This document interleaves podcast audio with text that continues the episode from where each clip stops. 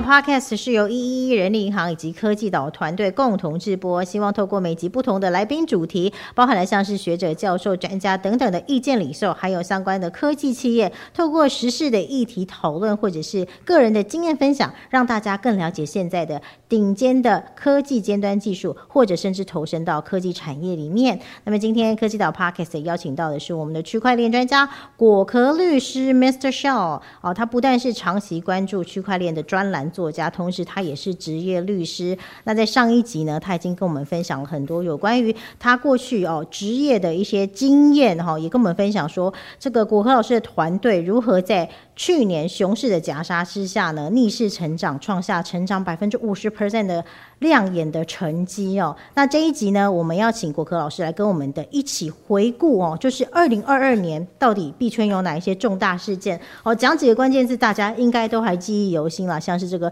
Luna 币暴跌啊，还有 FTX 交易所倒闭等等的哈。等一下会请国科老师带我们一起来回顾。另外呢，就要讲讲的就是二零二三年，您认为又会怎么走呢？今年的展望又是什么？好，首先我们先来讲刚刚讲到的这个 Luna 币暴跌。国科老师可不可以带我们回顾一下这个重大事件？好的，谢谢主持人一柔。大家好，我是果壳。那二零二零年呢，是一个币圈非常精彩的一年。当然，二零二零年下半年有三大这个暴雷事件啊，第一个 Luna，第二个 FTX，然后包含我们台湾呢自己最很大型的知名加密货币的资产托管平台 Staker 都有出事情。下半年当然很精彩，可是我们不能忘记，其实二零二零年上半年呢是币圈的所谓这一波牛市的荣光时刻。呃，像比特币啊，这一波呃，从二零二零年年尾到二零二二年的上半年，其实啊都还算是加密货币的熊市。呃，对不起，牛市。那比特币呢？它从二零一九年最差最差的时候是从三千美元，因为。华尔街的金融机构还有相关的这个科技企业啊，开始入场，大量的购买比特币，推升了这一波加密货币的牛市。然后到二零二零年上半年达到最高点，比特币在二零二零年上半年最高达到六万九千美元，这是到目前为止最高价。然后到后来啊，下半年第一个，因为整个总体经济的改变，然后呢，Q E 印钞票暂时告一段落，因为通膨开始太高，所以它开始。呃，提高利息，然后让资市场的资金开始缩减，所以像加密货币或比特币这样的这种另类资产呢，被作为一个提提款提提款机，钱开始被抽走以后呢，就有一些过去过度膨胀、过度泡沫的项目开始暴露它的弱点，然后开始被秃鹰攻击。那我看到第一个被攻击呢，就是 Luna，Luna 它是一个。很很呃，算是很近期发生，然后呢，是一个韩国的项目，他要做第一个很特别的事情，就是他要完成一个稳定币演算法稳定币的生态。所以，什么叫演算法稳定币？它相对于这种呃法币的资产储备型的稳定币，例如 USDT，那美国 Tether 发行，或者是 USDC 这个 Circle 发行的美元稳定币。呃，Luna 它发行的 UST 啊，它是所谓演算法，也就是它背后其实没有美元的储备，它背后的资产储备呢是它自己 Luna 的原生代币，是自己的呃 crypto coin。那它透过一个经济学的一个供给跟需求的一个法则的控制，也就是它控制它用一个呃智能合约来控制在市场上所出现的 UST 稳定币。跟这个 Luna Coin 这是代币控制供需，希望让这个美元的演算法稳定币的市价跟一美元是相挂钩的。那这件事情呢，呃，很多人看觉得是个非常聪明的做法，因为为什么？它这个做法其实就等于把各国央行在控制自己的法定货币的财政政策，把它变得是自动化，用智能合约在做央行人为。或者是小型委员会在做决议的事情，所以很多人觉得是个非常聪明的一个新的创新，然后可以应用在演算法稳定币这一块。是，可是后来被大家发现到这样的一个机制是有缺陷，是有弱点，可能会被攻击的。那在二零二零年下半年发生了一件事情，就是在呃五月份开始吧，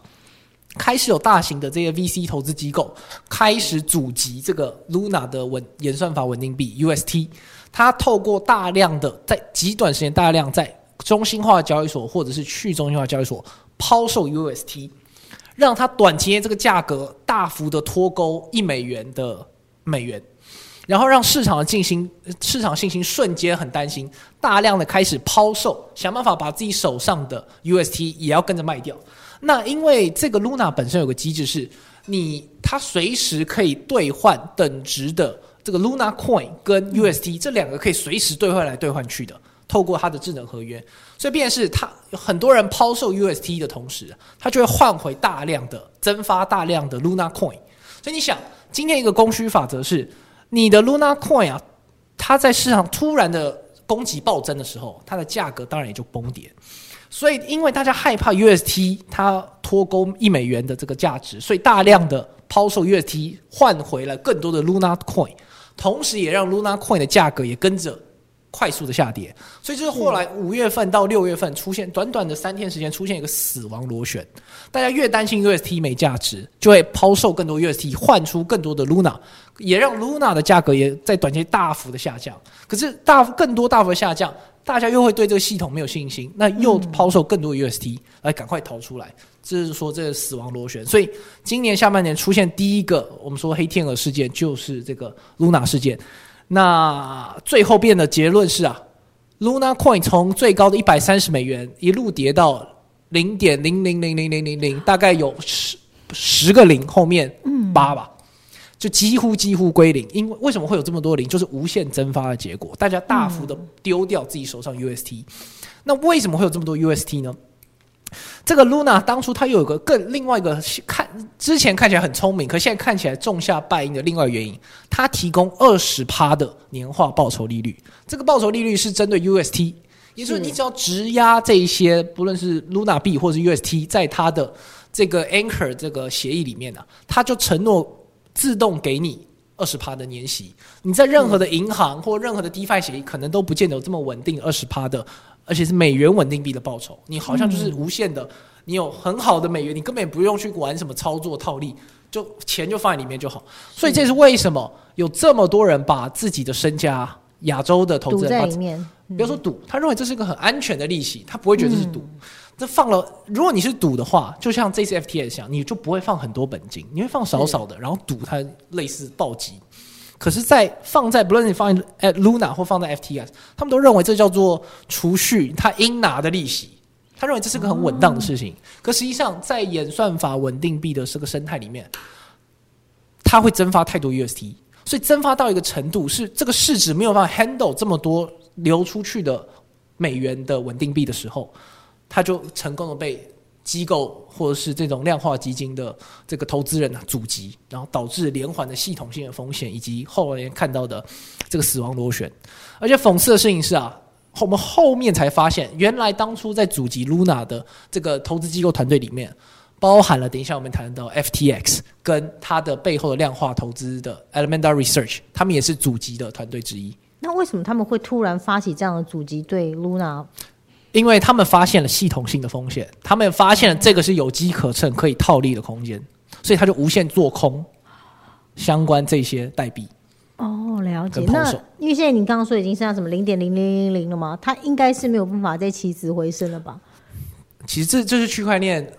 充满韧性的地方。是呃，比特币有很多自己的这个我们说硬分叉嘛。呃，比特币它后来有硬分叉的很多不同的版本，那各自都有自己的新的这个生态圈跟自己的开发者在拥护。后来 Luna 也分叉了，这个韩国的这个项目方的这个发起团队之一啊，他们叫做呃 LFG Let's Fucking Go 的这个 Foundation，那他们里面的开原始的开发成员，他们决定把 Luna 做一个硬分叉，所以分叉出去。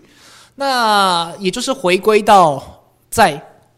这个演算呃这个死亡螺旋发生之前，然后有个新的版本，然后补充了一些新的一些机制，来避免未来事件发生。所以现在这个 Luna 这个攻略呢，其实已经分叉了。那现在他们等于是从头来过，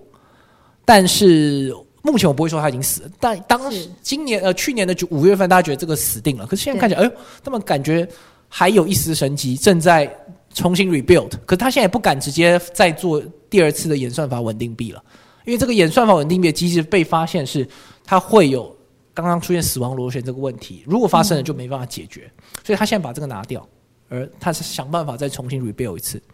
所以不知道会不会在下个牛市，他 Luna 又再二点零又再次翻身，再次也是有可能的。哦可比如说，在这个事情发生以后，有非常多的投资人，包含了南韩，有太多的投资，因为他们觉得这是南韩的国家的荣光，没有，本来是荣光，后来变国耻。对，非常多的投资人因此身家就是身家都全部败光光，还有很多人跳楼自杀都有。对那台湾比较幸运，因为没有这么多人在用 Luna，可是还是有不少了。对，还是有不少。那您刚刚讲到第二个大的事件就是 FTS 交易所倒闭嘛，好像台湾损失是有超过上千万美金，对不对？所以其实这个资本额也还，这个资本还还蛮高的，应该也有不少人算是赌身家的放在里面，对不对？可以跟我们嗯回顾一下这个事件吗？对 FTX 老讲，这对台湾来讲就是一个重伤害。台湾，我们从 FTX 事件才发现，第一个，原来台湾人这么有钱；第二个，原来台湾在加密货币领域的投资人或者是用户有这么的多，对。而且使用的程度是完全超乎我们想象的深。而且投入的金额很高投入的金额非常的高。所以我发现到一个事情是啊，很多韩国人把 Luna 当成是他的加密货币的银行，在收二十趴的利息；是。很多台湾人是把 FTX 当成是银行，自利息金控银行行，，然后把自己的一部分身家当成是一个银行来使用它，然后很可以快速的入金出金。所以我们后来发现，呃，有没有超过一千亿？其实我们目前不得而知，因为现在我们都在申报债权。是，而且这个金额会跟着那个币价的波动很高。可是我们发现，至少第一个，台湾是在全世界 FTA 事件受害的影响的数量啊，是前十名了。目前统计是第七名，是保守估计至少有二十万的用户受害，至少最低最低。那除了美国跟日本以外，这个是全球排名第七，你就知道有多少的台湾人是受害于 FTX 事件。那我有非常多的客户机构，像我觉得我过去 FTX 事件后，我那一个半月的时间呢、我我不是律师，我像是心理咨商师一样，嗯，就是他们突然觉得，哎，果科我 FTX 也没有多，我没有逃出来，我有多少钱在里面？是真的要逃，其实那时间非常短，就是你就不知道这个中心化机构它的爆炸。是所以 FTX 事件，我觉得跟 Luna 第一个，我们看到台湾的这个经济软实力啊，隐藏的软实力，这个深度跟这个加密货币的渗透率啊，比我们想象中高很多。那第二个是我们看到 FTX 事件跟 Luna 有一个很不一样的地方。我们刚才讲 Luna 它是一个去中心化组织，它是一个公链，是而 FTX 它是一个中心化的交易所，就是例如台湾把它当成是银行在用。那 FTX 我认为本质上啊是一个交易所中心化机构，它的风控跟它对于用户资产的这个独立性跟这个分割，它没有做好。简单讲，它的风控措施非常的糟糕。嗯，然后再挪用客户的资产，拿去做很多其他他自己量化策略的投资，赔了钱以后，就发现哎，诶用户的钱拿去让他做其他的大量的高频交易或者是量化策略交易，然后把客户钱输光了。在市场好的时候，当然他们赚很多钱，然后各国投资人大股相平，Stephen Curry 都变成 FTX 的股东。可是赔钱的时候，用户的钱反而还不出来了，导致这次很可怕的一个结果。那这次 FTX 事件啊，呃，我们看最它当初发生的这个背景是，有个国外的加密货币媒体，他披露 FTX 的母公司叫做 Elementa Research，他说，呃，这个他披露 Research，它不是个上市公司，它是个私人机构，可是他披露了这一家量化策略基金的财报、财务文件了，发现这个财报的内容非常的难看，什么意思呢？Element Research 他发现呢、它大百分之四十以上的资产都是所谓的 FTT。这个 FTT 是什么？是 FTX 所自行发布的这个自行发行的平台币，嗯，也就是他自己发了一个加密货币，然后呢，它的背后的母公司大量的持有这些 FTT 的平台币。那这些平台币有些有价值，而且 FTT 的平台币那个时候的市价也超过一颗二十这个二十美元。所以，如果你把这些平台币直接换算当时的市价，Elementary Research 的市值看似会很高，可实际上那个市值是假的。为什么？因为我们都知道，这些加密货币机构持有的这些币啊，它都有锁仓期，所以呢，其实大部分的币种都没有流通性。你真的卖，你是没有办法。第一个，技术上没办法卖；第二个是，如果你就算是可以卖，可是当你是市面上最大的庄家，当市面上的流通数量只有大概呃一千万到两千万枚的时候，日常的交易，你突然一次丢一亿颗出来，你等于是砸整个砸盘，你的。换算的市值也绝对会至少打个五折以上，所以那个市值是假的。可是他们发现到 Elemental Research，它大部分的资产都是自己发的代币，也就是说你自己凭空创造了你有这样的一个市值。可这些市值是你真的搬到市场上，你根本卖不到这个钱。虽然说披露 Elemental Research，它的财报非常的难看，除了他自己发行的代币以外，它没有其他主流的资产，例如它居然没有几乎没有任何一点点的比特币，这是很夸张的事情。嗯，像我们刚才提到这个。Luna，Luna 它背后啊还有一个资产储备的一个委员会，它储备了大量，因为它增发稳定币嘛，它背后它不是储，它除了用 Luna 以外，它储备了大量的比特币来担保说，OK，我的美元的 UST 有这样的比特币做担保价值储备。那它也确实在发生死亡螺旋之前啊，它大量的抛售这个比特币，也 hold 了好一阵子。可是我们发现到 FTT 背后，或者说这个 FTX 背后，居然没有任何除了自己发的空气，现在变几乎要变空气币了以外，嗯，它居然没有任何的比特币或其他的主流币的储备。所以到底 FTX 它的资产是多少？这大家打一个问号。然后后来引起市场上很大的一个恐慌跟恐惧，是 FTX 在跟市场上最大的老大哥 Binance 在隔空的 Twitter 上面叫嚣，讲讲白了就是叫嚣。那这也是让大家对于加密货币非常恐惧害怕的事情是，居然一个 Binance 的执行长赵长鹏，他一则 Twitter Twitter，他说我要抛售 Binance 持有 FTT 代币的所有的持仓，这一则 Twitter 正式引起全世界的这个市场的恐慌，然后所有人都开始挤兑，挤兑发生，就是 FTX 平台的用户开始要把自己的钱领出 FTX。短期内，我们持平的说，短期内 FTS 它至少处理了超过十亿美元以上的提款。这个提款的规模，我必须说，没有世界上没有任何银行可以负担了。没有任何银行，它可以在短短二十四小时内处理超过十亿元以上。可是问题是，FTS 这种交易所，它就不是银行，它没有联邦的这个保险，钱不见了，国家不会跳进来说我来帮你赔。所以它本质上你就有更多的资产储备，而且更何况，用户把钱放进来给你，他。你很多时候你不是银行，所以你不能够拿去挪用做其他投资用途。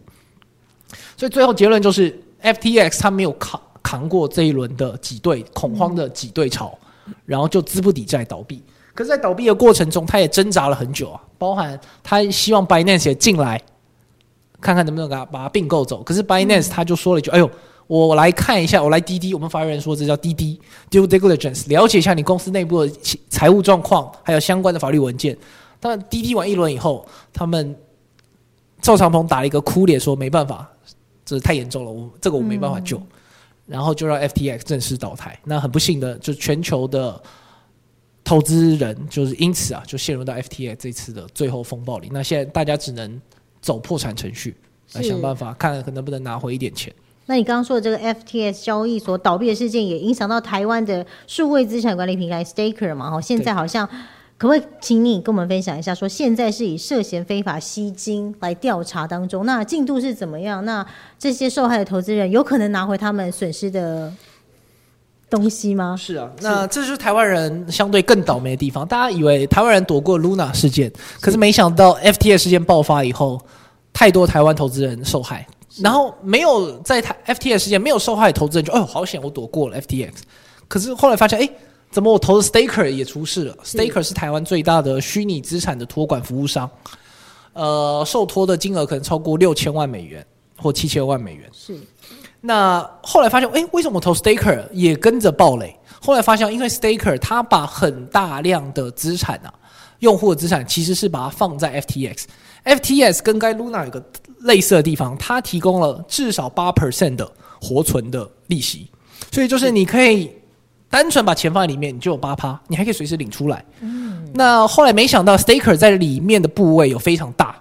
所以等于是台湾用户，你虽然没有铺了 FTM，可是因为你投资了那个 Staker 的一些特定的专案，你间接的或者说你也直接的变成 FTX 的直接受害人，因为 Staker 的钱也通通都卡在很多钱都卡在 FTX 里面拿不出来，所以他就没有办法支付用户要赎回方案以后的这个这个这个要求。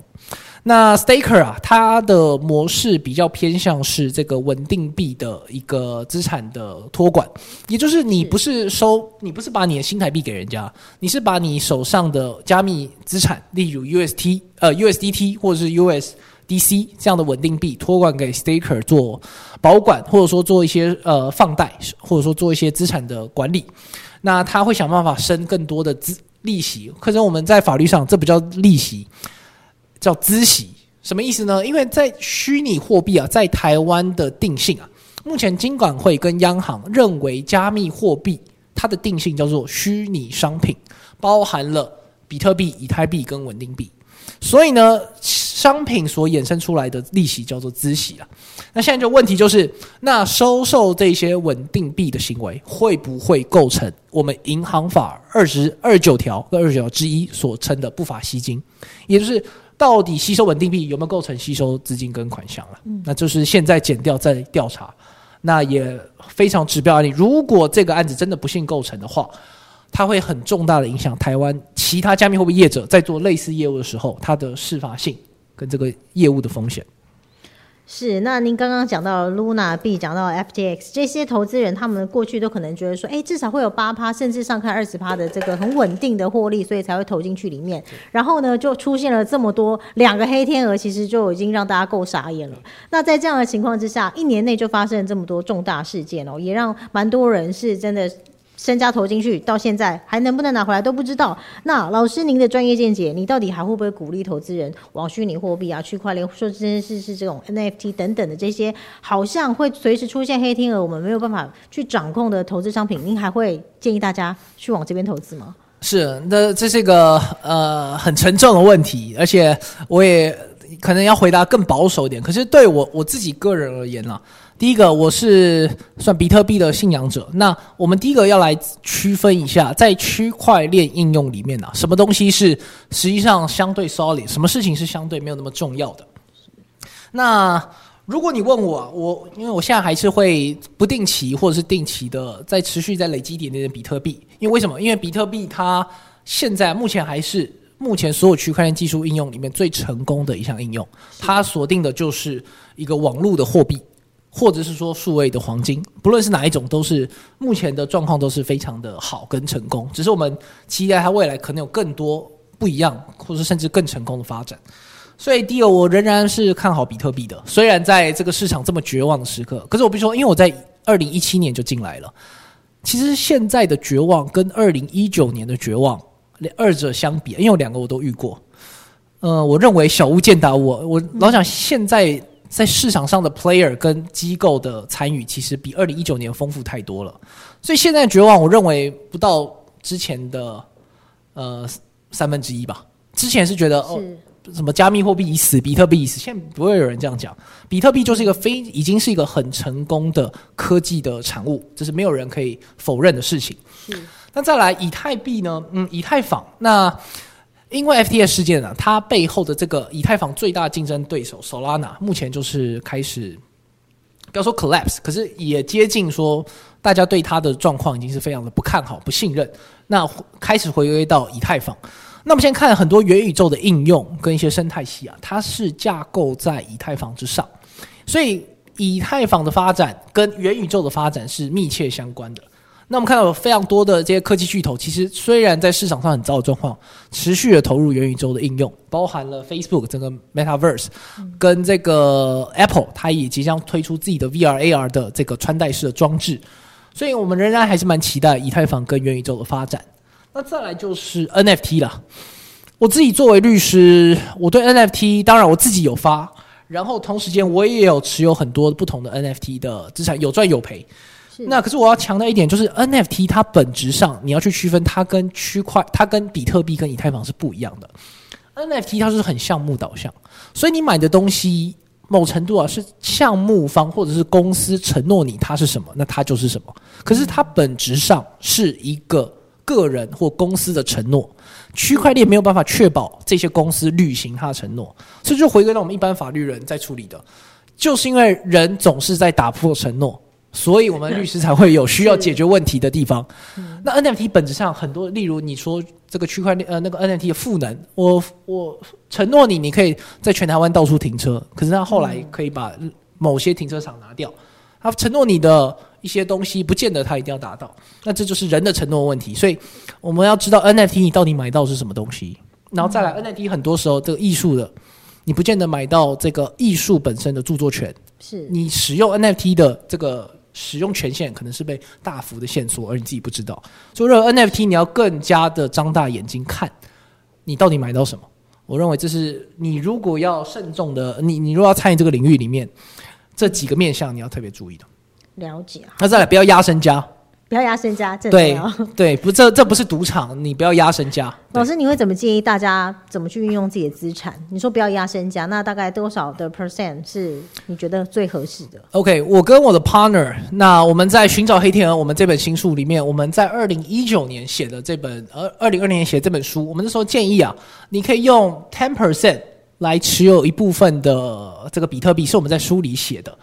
那我们目前看这这样的一个比例仍然是相对健康，因为就算它全部丢失了，第一个它至少不要影响你到你的生活，是那第二个，你同时参与了一项早期的科技投资。现在比特币其实也是在一个早期科技投资的一个中间的阶段。嗯，当比特币真的成为了，或它现在已经是，当它更成为了国际的另外一种通用货币，或者说一种重要支付手段的时候，它的整个渗透率跟份额不一样。那你 ten percent 的持有，等于是有可能参与了这项新兴的科技。可同一时间，你也不要说你压到二十五十六十，那便是他如果没有做到，你反而生生活受到影响，这就非常不好。是而而而且同一时间你要做好，更重要的是你不能搞丢它。像如果你把你的比特币都丢在中心化机构，那可能不是你的资产，它可能是交易所的资产。嗯，所以你还要学会自己保管好自己的资产，这在这个区块链领领域里面很重要的事情。所以比特币假设是十九十法则，那对于其他更不确定性的，或者说更多风险的一些东西或标的，我不会说你不能投，但是至少不要超过 ten percent，一定要在 ten percent 以下。嗯，来适量的来做持有或者是交易。是 ten percent 以下就是量力而为啦，至少不管是。发生了什么事情，你都还 hold 得住这样的情况之下，好，那老师其实，在我们科技岛的专栏里有讲到说呢，这个这些币圈的负面事件也会加速二零二三年哦，国内外的这个外币商加速合规会落地合法，那现在也是国际趋势，可以请老师跟我们分享一下目前台湾的进度如何？您怎么看？是 FTS 事件，因为 Luna 事件，其实呃，台湾的政府其实没有什么感觉了，因为台湾的用户相对少。可是 FTS 就是真的非常的痛，切身痛。而且 FTS 在台湾又没有落地，所以便是投资人。当然，我们可以说，就是投资人你自己做的投资选择，就是投资自己自负最后的投资结果嘛。可是如何在法制上跟监管上面做得更好，或者是鼓励更多的大型的平台要落地台湾，做一个负责任的平台，是我这是我认为这是同步可以在做的。那所以因此啊，越来越多很多的压力，然后跟相关需要被监更多监管，不是只有在加密货币洗钱防治上面，而是在其他业务层面，包含了用户跟公司的资产要分离、治安的问题、资产储备透明化的问题，都要开始应该被讨论进来，而不是只有洗钱防治。所以这是为什么我们后呃我我我们呐、呃，我现在目前担任比特币及虚拟通货发展协会的理事长。我们这协会，我们很早，我们在两年前就开始在推动，我们希望成立啊台湾的加密货币产业同业工会。我们希望落实啊，除了政府监管以外啊，产业自律，产业业者之间要如何来，第一个保管好用户的资产，第二个如何落实法规的一些适用，不要跟彼此之间不要违反现行法规，然后再来跟公部门沟通，如何跟政公部门协作，做一个更好的产业环境。所以这是我们协会一直在做的事情。那现在到目前最新的进展是啊，呃，在上个礼拜，也就是一月呃一月七号吧，我们立法院的院会的党团协议里面，这是公开资料，他们已经各党团也要求我们，希望我们的行政院要来核定虚拟货币业务的主管机关。那我们的立法院院长也公开说，我们要求行政院要三个月内核定这个加密货币的主管机关。所以。这是最新进展，是我们未来台湾可能正式啊要出台的是加密货币除了洗钱方式以外的主管机关，可能就要出来了。那究竟是哪一个机关？是金管会、是央行，还是数位发展部，还是经济部？这目前我们不知道，我们还会密切的在观察。那我们可以理解成说，未来假设说有虚拟货币相关的主管机关之后，投资人想要进场化，相对来说保障一定会比较齐全嘛？的确，我觉得这也是个好的面向，就是有更多合法合规的制度把它建立起来，让各个业者有制度、有规章的来依循。中心化机构就要符合当地的法规，就要符合当地的制度来保障投资人。我认为这对整个产业是好的。是了解好，那刚刚果壳律师跟我们分享那么多，但是说实在，区块链的知识实在多到说不完哦。大家如果说还想要听更多、了解更多，然后掌握最新的消息，我们请果壳律师再帮我们讲一下你所有的社群平台好吗？如何找到你？好好，呃，我自己啊是有在这个脸书，就果壳 Mr. Shell 的脸书粉砖。那我在 IG 啊也在尝试跟更年轻的人沟通，就是有自己的果壳 IG。那同时间，我也在长期经营这个呃这个 FB 跟 Telegram 的这个频道，所以我会定期的把一些市场最新的讯息跟我的一些分析的看法放在我的呃果壳呃这个 Line 群或是 Telegram 的群组里面。是，那有兴趣的听众朋友们就赶快去搜寻果壳律师的相关平台哦，并且加入追踪。好，那想要知道最新的科技发展还有产业资讯，也不可以错过一一人力银行跟科技岛最新推出的科技岛 Podcast。我们下期再见，也感谢果壳律师，拜拜喽！谢谢大家，谢谢。